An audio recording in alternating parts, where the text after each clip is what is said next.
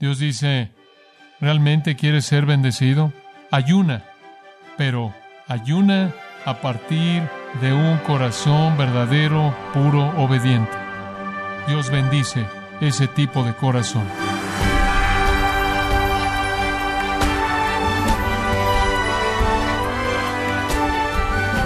Le saluda su anfitrión Miguel Contreras, dándole la bienvenida a su programa Gracias a vosotros con el pastor John MacArthur.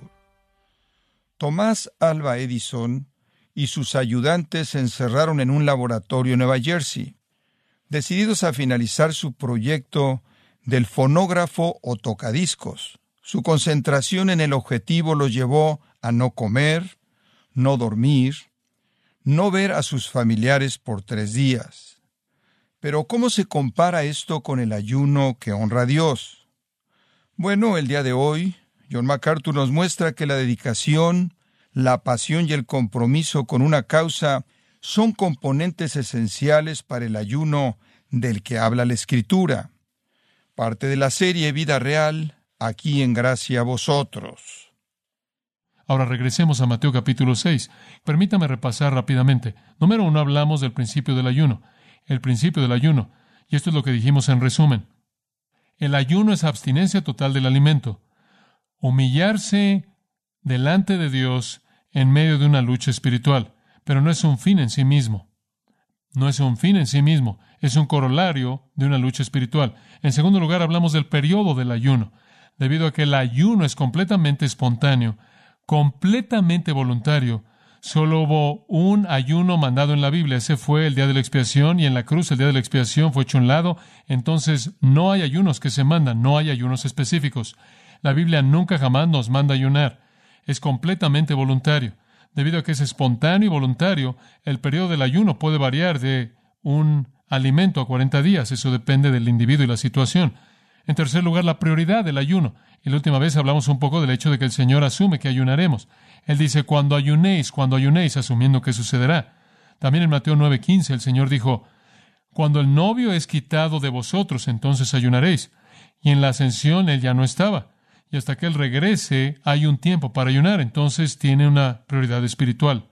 En cuarto lugar, y aquí es en donde nos detuvimos, la provocación para el ayuno. ¿Qué es lo que nos provoca ayunar? ¿Qué es lo que nos insta a ayunar? ¿Cuál es esa lucha espiritual que hace que el ayuno sea una respuesta tan natural?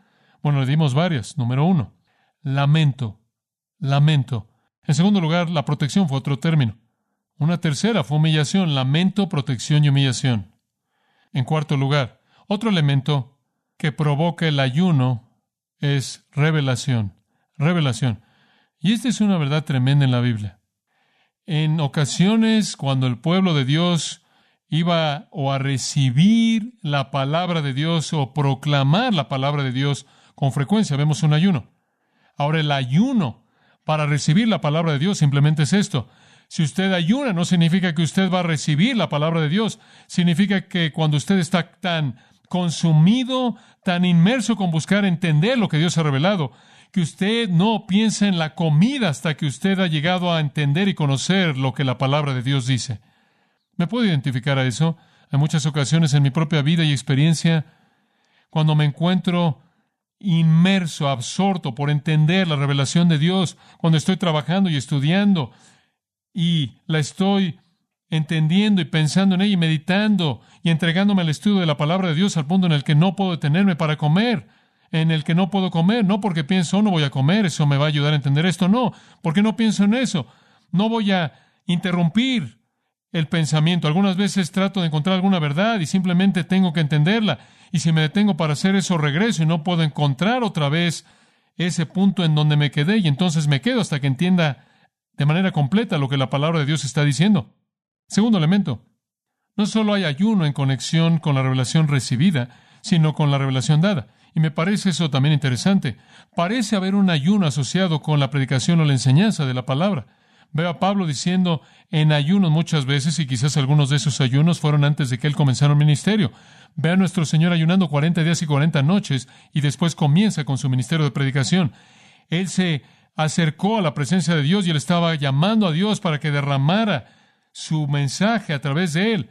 Él entendió la seriedad de esto. Yo me puedo identificar con eso. Hay ocasiones cuando hay un mensaje tan pesado en mi corazón, hay un entendimiento en mi corazón a tal grado que quiere proclamar la palabra y estoy consumido con esa palabra y que no me puedo detener a comer. Y si tengo que comer porque estoy en un grupo o algo, el alimento sabe a polvo en mi boca y no lo disfruto, ni siquiera lo comprendo muchas veces porque mi corazón está entregado a la necesidad de proclamar la palabra de Dios. El punto de intensidad es tan extremo en la proclamación de eso que se apodera del apetito físico. He dicho esto toda mi vida. Patricia puede comprobarlo. Preferiría mucho más comer después de que predico que antes de predicar porque no puedo disfrutar el alimento, no puedo pensar en lo que estoy haciendo y no tengo deseo por comer con tanta frecuencia en absoluto. Entonces lamento, protección, humillación, revelación. En quinto lugar, condenación. Otra cosa que vemos en la Biblia que ha llevado a la gente a ayunar es condenación, el temor del juicio divino. El temor del juicio divino, no solo por sí mismo, sino por otros. ¿Sabe usted que hay algunos pecadores en este mundo que deberían ayunar y llorar, verdad? Hay algunos pecadores en este mundo que deberían ayunar y llorar, y le voy a decir algo más. Hay cristianos en este mundo que deberían ayunar y llorar a favor de algunos pecadores en este mundo. No nos preocupa tanto. En Jonás tenemos una ilustración de esto. En Jonás capítulo 3, el mensaje le fue dado al pueblo de Nínive de que Dios iba a juzgarlos. ¿Y cuál fue su respuesta? La gente de Nínive creyó a Dios y proclamó un ayuno. Derramaron sus corazones. Tenían miedo del juicio de Dios. No tenemos suficiente de eso en la actualidad. Si usted anda por todos lados predicando el juicio de Dios, la gente se va a enojar con usted. Y la gente que se enoja contra eso no son los no salvos, son los salvos. Dice, no tienes amor. Si alguien va a morir y va a perecer y se va al infierno, creo que lo más amoroso es advertirles, ¿no cree? Pero realmente no nos preocupan los perdidos como debiéramos. ¿Cuándo fue la última vez que usted se saltó una comida porque estaba tan preocupado en su espíritu por nuestra nación que está condenada al infierno sin Cristo, por nuestro mundo, por sus vecinos, por alguien que usted conoce y llama? ¿Cuándo fue la última vez que usted tuvo el sentido de condenación, la necesidad, por la urgencia, la ansiedad, por la condenación que va a venir en contra de alguien sin Dios. Nínive por lo menos tuvo el sentido de ayunar y orar. Tenían tanto miedo de la palabra de Dios. Decían cuando Jonathan Edwards solía predicar que algunas veces la gente estaba tan aterrada que se sacudía de pies a cabeza y comenzaban a temblar y no podían comer ni podían dormir. El temor del juicio divino forza al ayuno. En sexto lugar, además de lamento, protección, humillación, revelación, condenación, es selección. Selección, otra palabra que abre otra categoría para nosotros. Cuando el tiempo llegó para que la primera iglesia llamara a ciertas personas, personas especiales, a tareas especiales en el liderazgo espiritual, el ayuno fue parte de esto. Observe Hechos 13. Nada es más importante, amados, que el liderazgo de la iglesia. Puedo decir sin temor a contradecirme que el problema más grande en la iglesia es el liderazgo. Si el liderazgo está bien, la iglesia está bien. Si el liderazgo está mal, la iglesia va a estar mal. Y entonces cuando la primera iglesia buscó seleccionar líderes y ordenar a personas y apartarlos para el ministerio del Evangelio y usarlos para los propósitos de Dios, no fue un asunto fácil. No fue hecho de manera ligera o frívola. No fue hecho de manera política. No escogieron a personas porque la gente las querían. No escogieron a personas porque temían no hacerlo, porque eran influyentes en la congregación. Seleccionaron a personas con oración y ayuno. Versículo 1 de Hechos 13 Ahora bien, en la iglesia que estaba en Antioquía ciertos profetas y maestros, como Bernabé y Simeón, que era llamado Níger, y Lucio de Sirene y Manaén, que había sido creado con Herodes el tetrarca, y Saulo. Y se congregaron y ministraron al Señor, y ministraron al Señor y ayunaron. El Espíritu Santo dijo, apartadme a Bernabé y a Saulo para la obra a la que los he llamado. Y cuando hubieron ayunado y orado, y les hubieron impuesto las manos, los enviaron. Dígame usted, ¿Era más importante en ese entonces de lo que es ahora tener a las personas correctas? ¿Era más importante en ese entonces de lo que es ahora enviar a los misioneros correctos? Si fue una tarea en ese entonces que demandaba una oración tan intensa que ayunaron, ¿es menos para nosotros? ¿La iglesia es menos importante hoy día de lo que fue en ese entonces? ¿Fue comprada con menos sangre ahora de lo que fue en ese entonces? ¿Es menos el reflejo de Cristo ahora que en ese entonces? ¿Menos el ministerio del Espíritu ahora que en ese entonces? La respuesta obviamente es no. Y si tomaron tan en serio la selección de su liderazgo en ese entonces como para ayunar y orar, ¿deberíamos nosotros tomarlo con menos seriedad? Que Dios nos dé a los ancianos correctos, que Dios ordene a las personas correctas y las envíe de nosotros. no solo aquellos a los que queremos nosotros, sino aquellos que merecen por la gracia de Dios y el llamado ser enviados. En Hechos capítulo 14, versículo 23, continuó siendo así.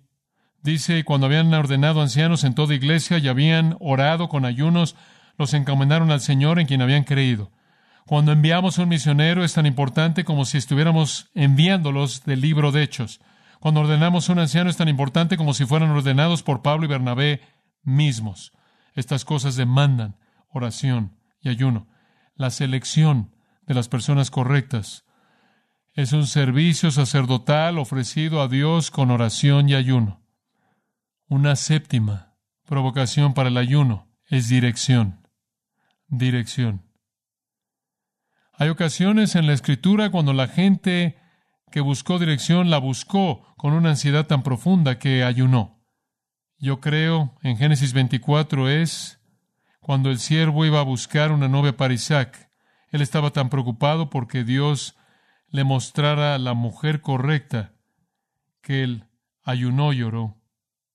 Creo que dice y creo que es claro, de manera simple. Pablo dijo en ayunos muchas veces, en vigilas muchas veces. Él estaba ayunando mientras que él estaba alerta. ¿Alerta para qué? El desarrollo de la voluntad de Dios. Un deseo tan intenso. Algunos de ustedes enfrentan decisiones críticas. ¿Con quién casarse? ¿A dónde ir a la escuela? ¿Dónde trabajar? ¿Cómo manejar a su familia? ¿Dónde usar su don espiritual? ¿En dónde servir el cuerpo de Cristo? ¿Cómo es que usted lo está enfrentando? Hay una intensidad tan profunda en su corazón que el ayuno es un corolario de esa intensidad lamento, protección, humillación, revelación, condenación, selección, dirección, y simplemente de alguna manera he tratado de terminar con siete categorías y darle una idea de cómo el ayuno realmente encaja. Es para esos momentos de lucha profunda en donde la carga en el corazón que está verdaderamente consagrado es tan poderosa que usted es llevado a la presencia de Dios y todo pensamiento por el mundo pasa. Usted debe ayunar con tal intensidad, no solo en cosas que tienen que ver con usted, sino esas cosas que tienen que ver con otros, inclusive sus enemigos. Y estamos muy lejos de eso. El ayuno es una consagración a Dios, lo cual me aparta a Dios, estando tan solo, de una manera tan singular en una lucha espiritual que no hay necesidad de comer. Ahora escuche, aquí está la clave de todo. Usted entiende esto y va a entenderlo todo. Escuche, el ayuno siempre está ligado a la oración. ¿Entendió eso? El ayuno siempre está ligado a la oración. La oración no siempre está necesariamente ligada al ayuno. Usted puede orar sin ayunar. Usted no puede ayunar sin orar. He escudriñado la escritura de un fin a otro. He leído toda parte que he podido leer. La Biblia habla del ayuno. No encuentro momentos en donde el ayuno está sin orar. El ayuno entonces no es un fin en sí mismo, sino que es un corolario de una lucha espiritual que nos lleva a la presencia de Dios. El hombre que ora con ayuno, como puede ver, está diciéndole al cielo que realmente está preocupado, que no va a rendirse hasta que Dios bendiga. Algunos de nosotros oramos con tanta superficialidad que simplemente decimos palabras. No creo que ni siquiera tenemos pensamientos conscientes de Dios. Otros se acercan a la presencia de Dios de tal manera que el mundo pierde su significado. ¿Qué hay acerca de usted cuando ora? ¿Ora alejado de este mundo tan consumido en la presencia de Dios? ¿O las palabras de sus oraciones se distraen fácilmente por las cosas que lo rodean a usted? El ayuno es una afirmación de oración intensa. Ahora permítame añadir otro pensamiento a esto. Y el ayuno verdadero siempre sale de un corazón puro. Es una respuesta a un corazón puro. Eso es tan importante. Es una respuesta a un corazón puro. Dice usted, bueno, ¿qué quieres decir con eso? Bueno, quiero decir esto, que si su corazón no está bien, su ayuno es una farsa. Es una farsa. Y el problema con el ayuno es simplemente eso. Usted no tiene un corazón puro. Usted realmente no está ayunando como un corolario de la oración intensa y una lucha espiritual. Su corazón no está bien. Y ese es exactamente el problema de los escribas y los fariseos. Sus corazones no estaban bien. Su ayuno era una burla. No había una preocupación por la oración legítima. No va así. Usted no va a orar con intensidad real a menos de que tenga un corazón puro. Y usted no puede tener un ayuno real a menos de que tenga esa intensidad real. Entonces todo comienza con su corazón. Si su corazón está totalmente consagrado a Dios, si su corazón está totalmente alejado del mundo, si su corazón es totalmente puro como debe ser, entonces eso va a dar lugar a la oración verdadera en una gran oración agonizante y el corolario será. Pero el problema es que el ayuno es falsificado de una manera tan fácil para que se vea como una demostración espiritual. Cuidado con algo en su vida que usted lo haga para impresionar a alguien. Ese es un problema. No ayune para impresionar a alguien. Observa el versículo 16 de Mateo 6. Además, aquí está el problema. Cuando ayunéis, no seáis como los hipócritas, hipócrites, refiriéndose a un actor en un escenario, que demudan su rostro, hombre, querían verse muy mal cuando estaban ayunando para que todo el mundo supiera que estaban en sintonía espiritual y cubrían sus rostros con cenizas para que se vieran pálidos y demacrados. Él dice, no hagan eso. Desfiguran sus rostros. Afanizo quiere decir causar que desaparezca. Completamente se cubrían de esto. Entonces era tan obvio que estaban actuando y el problema real es que lo hacen para que los hombres vean que ayunan. Escuche, He estado diciendo, ayune cuando su corazón lo llame a que ayune. Y su corazón debe llamar un ayuno si usted realmente está consagrado a Dios. Y cuando lo haga, usted está entrando a la esfera de bendición de Dios. Pero recuerde, no haga una actuación pública de esto y no lo haga para tratar de impresionar a alguien, porque entonces se ha cruzado la línea. Usted lo ha hecho para los hombres. Ha habido personas que llegan a ese punto a pesar de lo que la Escritura dice y me dicen, estoy ayunando. Bueno, tiene su recompensa la acaba de recibir. Sé que están ayunando. Acaban de recibir su paga de manera completa. Dios no le debe nada. Ese no es el tipo de ayuno que Dios busca. No lo haga para los hombres. No decore su rostro con cenizas por causa de los hombres, para que la gente pueda ver cuán espiritual es usted. ¿Sabe una cosa? Hay algunas ocasiones en mi propia vida cuando voy a estar ayunando y realmente no quiero comer, pero debido a que estoy en una situación en la que tengo que comer, lo voy a hacer en lugar de presentar un discurso acerca de mi ayuno. Y espero que el Señor entienda eso. Estoy seguro de que lo entiende y también en el caso de usted también. Que sea algo secreto, versículo 17, cuando ayunéis, unge tu cabeza. Ahora, la unción aquí realmente es interesante. La unción es un aceite que usaban. De hecho, esta unción, se habla de esta unción en Ruth, en 2 de Samuel, Mateo 26, Lucas 7 habla de esto. Los judíos solían ungirse con un aceite. Era así como para mantener su piel de partirse en el calor en esa parte caliente del mundo en la que vivían y también tenía un aroma, lo cual hacía que olieran mejor porque el desodorante no existía en esos días. Inclusive en nuestra sociedad le damos la bienvenida. Puede imaginarse cómo era en esa sociedad. Y entonces se ungían con un aceite de fragancia. Esta era una manera en la que se preparaban y se arreglaban, se vestían, y esto es algo que Dios espera y debemos cuidar de nosotros. Usted no es más espiritual cuando usted se ve mal. Usted sabe cuando usted no se pone maquillaje y se ve mal y la gente dice, oh, debe ser espiritual. No, no. Si usted lo hace para ser vista por los hombres y está tratando de parecer espiritual, tiene su recompensa. Por otro lado, le está diciendo, ponte tu aceite, peínate, lava tu rostro, ponte un poco de maquillaje, vete como siempre te ves. Simplemente sé normal. Como puede ver, el Señor está buscando algo interno y Dios dice en el versículo 18 que ve en lo secreto, porque Él vive en ese mundo secreto que ningún hombre conoce, verá la realidad de ese ayuno y Él es el único que necesita saber porque Él es el único que da una recompensa real, ¿verdad? Dice usted, bueno, ¿cómo instruyes a la gente acerca del ayuno? Bueno, he estado haciendo eso. Usted le puede decir que deben ayunar y le puede decir que lo está ayunando, simplemente no desfile que está haciéndolo. Debemos hacerlo sin pretensiones. Véase normal, arréglese.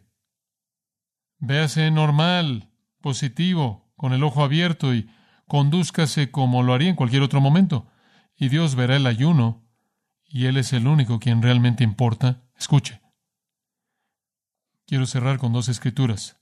Pase a Zacarías capítulo 7. Zacarías 7, versículo 4. Entonces vino la palabra de Jehová de los ejércitos a mí, diciendo, Habla todo el pueblo de la tierra y a los sacerdotes, diciendo, Cuando ayunasteis y llorasteis en el quinto y séptimo mes, aunque en los setenta años lo hicisteis, ayunasteis para mí. ¿Qué pregunta? ¿Qué pregunta? Dios dice, ¿se acuerdan de esos años cuando ayunaron todo el tiempo, todos esos ayunos que tuvieron? ¿Piensan que lo hicieron para mí? ¿Piensan que esos fueron ayunos que me agradaron? ¿Piensan que fueron ayunos que acepté más que cuando comieron y bebieron? Versículo 7. ¿No debíais haber oído las palabras que Jehová clamó por los profetas de la antigüedad cuando Jerusalén fue habitada y en prosperidad y en ciudades que la rodeaban, cuando los hombres habitaban el Negev y el Cefalá? Escuche. Él dice, ¿piensan que ese fue un ayuno aceptable? ¿No deberían haber sido obedientes a la palabra de los profetas? En otras palabras, detrás del ayuno debe haber una vida justa, creíble, para hacer que el ayuno sea legítimo. En el versículo 9, él realmente los confronta. Más vale que ejecuten juicio verdadero, más vale que muestren misericordia y compasión a todo hombre, todo hombre a su prójimo.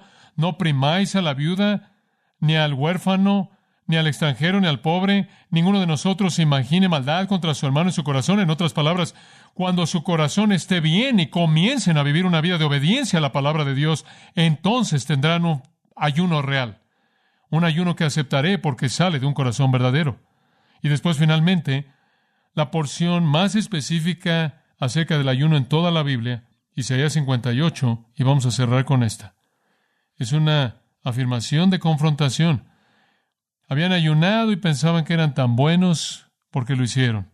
Y en el versículo 3, Dios dice, Isaías 58, ¿Por qué hemos ayunado, dicen ellos, y no viste?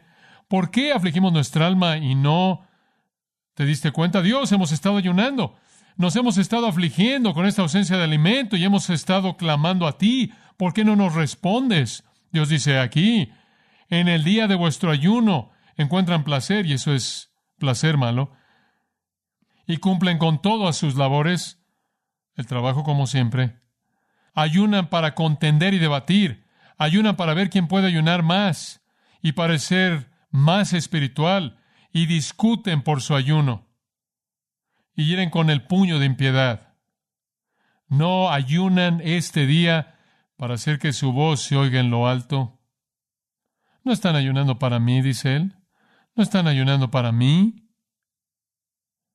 Es un ayuno como este el que yo he escogido. ¿Es este el tipo ayuno que yo escojo, un día para que un hombre aflija su alma, es para inclinar su cabeza como junco y esparcir silicio y ceniza debajo de él.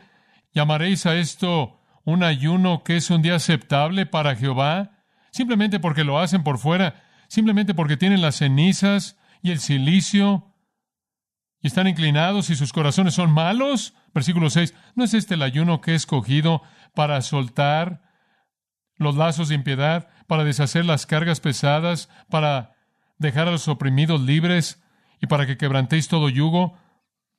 No es para compartir tu pan con el hambriento y para que traigas al pobre que está fuera tu casa y cuando veas al desnudo que lo cubras y que no te escondas de tu propia carne. No es el ayuno que quiero, el ayuno que viene de una vida justa, que es vivida en obediencia a la verdad divina de Dios. Ahora, ese es el ayuno que Dios quiere de un corazón puro.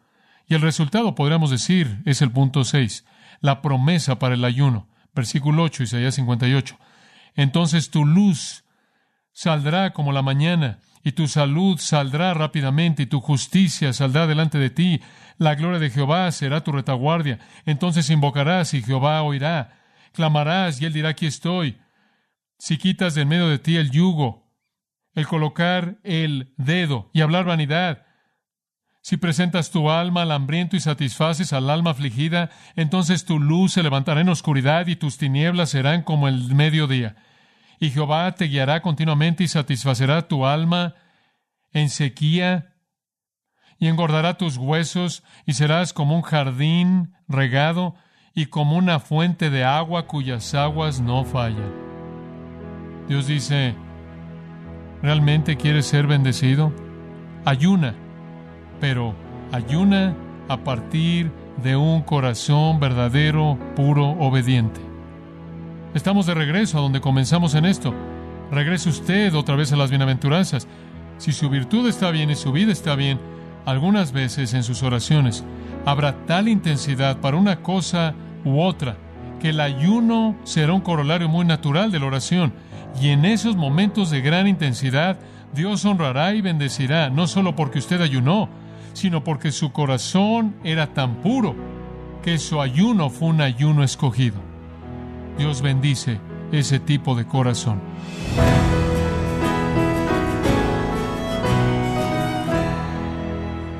John MacArthur nos recordó que para ser bendecidos cuando ayunamos, debemos hacerlo con un corazón sincero y obediente, porque cuando nuestro corazón está en la actitud correcta, oraremos y ayunaremos adecuadamente.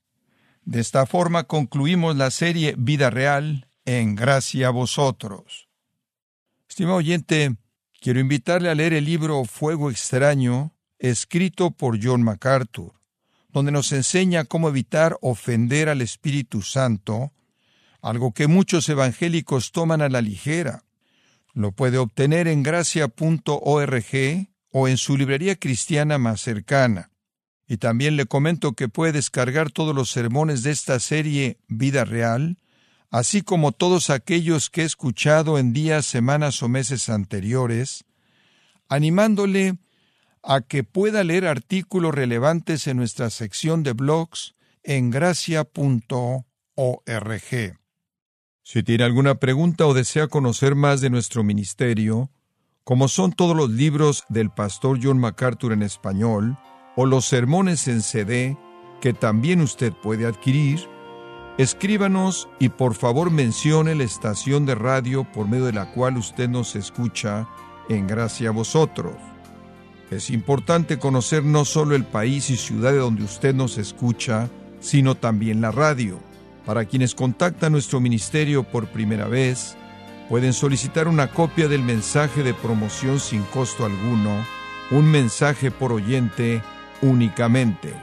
Si usted vive en los Estados Unidos o Puerto Rico, escríbanos a Gracia Vosotros, P.O. Box 4000, Panorama City, California 91412 o puede escribirnos a través del siguiente correo electrónico radio arroba Bueno, en nombre de John MacArthur y el personal de este organismo, queremos darle las gracias por su tiempo y sintonía y queremos pedirle que no deje de orar por este ministerio, como también por la estación de radio por la cual usted nos escucha de lunes a viernes. Este es su amigo Miguel Contreras, invitándola a que sintonice nuestra próxima edición para que juntos continuemos desatando la verdad de Dios un versículo a la vez. No se lo pierda, aquí en Gracia a Vosotros.